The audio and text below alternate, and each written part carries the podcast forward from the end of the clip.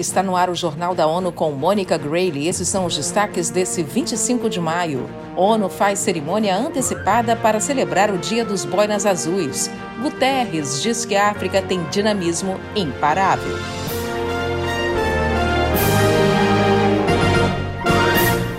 As Nações Unidas estão marcando numa cerimônia antecipada o Dia dos Boinas Azuis em Nova York. A data é celebrada em 29 de maio.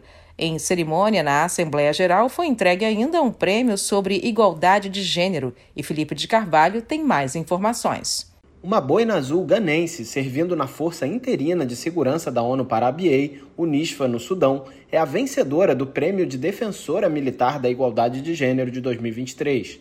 A capitã Cecília Erzuá recebeu a premiação do chefe da ONU, Antônio Guterres, na sede das Nações Unidas, em Nova York, nesta quinta-feira. O secretário-geral enfatizou o papel de liderança da militar ganense numa região marcada por violência, especialmente contra mulheres. Captain Erzua's work has set the standard for ensuring that the needs and concerns of women are reflected across our peacekeeping operations. Guterres disse que o trabalho da capitã Cecília Erzuá é uma referência de como garantir que as necessidades e preocupações das mulheres estejam refletidas dentro de todas as operações de paz. Da ONU News em Nova York, Felipe de Carvalho. As operações de paz da ONU começaram em 1948 e já somam mais de 70 missões pelo mundo. Esse 25 de maio é o Dia da África. Com 1 bilhão e 300 milhões de pessoas, o continente concentra uma vibração pelo seu grande número de jovens com um potencial de tirar o fôlego. A declaração é do secretário-geral da ONU, Antônio Guterres. Em sua mensagem sobre o Dia da África, ele afirma que a região tem um dinamismo imparável. O líder das Nações Unidas lembrou que 2023 foi designado pela União Africana como o ano da Área de Livre Comércio Continental Africana. A iniciativa, quando totalmente operacional, pode ajudar a retirar 50 milhões de pessoas da pobreza. O secretário-geral acredita que essa também vai ser uma chance de governos africanos continuarem aproveitando as oportunidades para o continente. Ao citar as crises da Covid-19, conflitos e a urgência climática, o secretário-geral lembrou que os países africanos estão subrepresentados em instituições globais como o Conselho de Segurança e o sistema financeiro de Bretton Woods.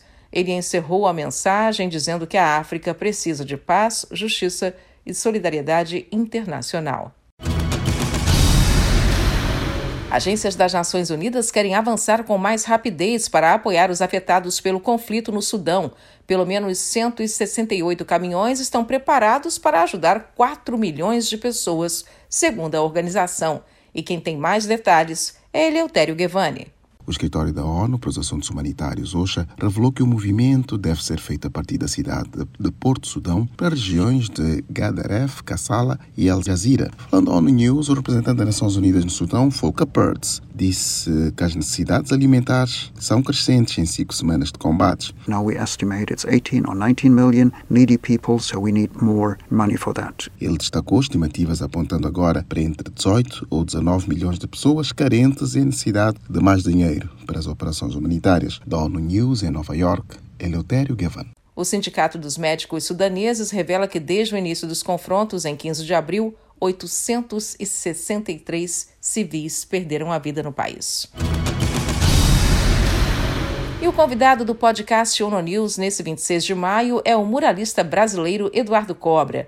Durante uma passagem por Nova York, ele conversou com os apresentadores do podcast sobre o seu trabalho com as Nações Unidas, o começo da carreira, que já o levou a mais de 30 países com pelo menos 3 mil trabalhos. Cobra também contou sobre o seu mais recente mural em Benin, na África, e ações sociais que tem realizado com jovens de periferias no Brasil. O podcast ONU News vai ao ar nesta sexta-feira às zero hora de Nova York e está em todas as plataformas da ONU News na internet.